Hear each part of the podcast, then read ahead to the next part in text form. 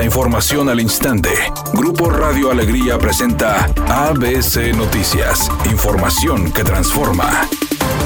De inhumano calificó el titular de agua y drenaje de Monterrey, Juan Ignacio Barragán, el posible trasvase de agua de la presa El Cuchillo que podría sufrir en los próximos meses a favor de Tamaulipas. Escenario que dijo buscarán evadir a fin de que los neoloneses no sufran más los efectos a causa del desabasto. Además, reconoció que existe un convenio federal de por medio, por lo que antes deberán de negociar con el sector agrícola de esa entidad para asegurar que la presa ubicada en el municipio de China se quede con el agua que ha podido recolectar en los últimos meses. Por otra parte, aclaró que al día de hoy no existe ninguna solicitud formal al respecto, ya que antes deberán tener pleno conocimiento de cuánta agua está reunida en el cuchillo, dato imprescindible para evaluar si hay o no trasvase hasta finales de octubre y principios de noviembre. El funcionario estatal señaló que anualmente el tratado entre Nuevo León y Tamaulipas indica que si la presa El Cuchillo tiene más de 315 millones de metros cúbicos y la presa Marte R. Gómez menos de 700, Nuevo León debe ceder el agua, lo cual en este momento se cumple. El director de agua y drenaje de Monterrey reconoció que uno de los problemas que azota a las presas es la evaporación del agua, ya que por cada metro cúbico por segundo que se aprovecha hay un metro cúbico adicional que se pierde por este factor natural. Por otra parte, informó que cerca de la mitad del área metropolitana podrá tener agua hasta las 3 de la tarde, explicando que se están manejando presiones que permitan llevar agua a toda la ciudad, por lo que algunos sitios pueden percibir presión baja.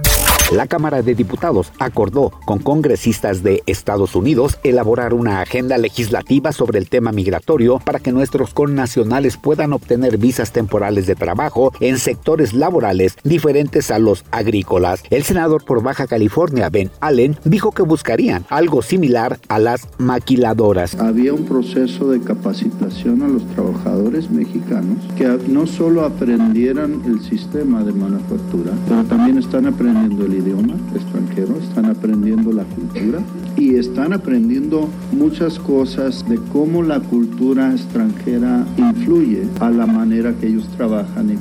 Editorial ABC con Eduardo Garza. La Profeco Nuevo León es inactiva e inoperante. Los abusos en los precios con la venta de agua embotellada están a la vista de todos. Los sobrecostos en los productos plásticos para almacenar agua es otro ejemplo. Y la delegación estatal de Profeco no actúa ni defiende a los consumidores.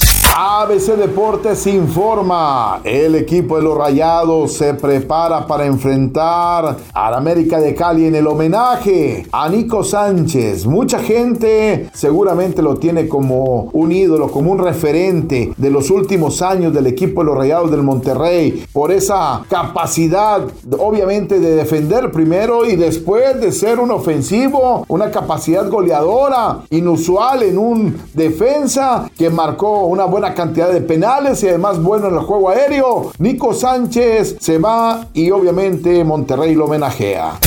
Luego de que circuló la noticia de que Brad Pitt ya está pensando en el retiro, las redes sociales se volcaron hacia el actor pidiéndole que por favor no se vaya, que todavía tiene mucho que dar, que si bien es cierto, él ha tenido la oportunidad de participar en cintas de diferentes géneros, sus fanáticos de todo el mundo lo quieren seguir viendo en la pantalla grande.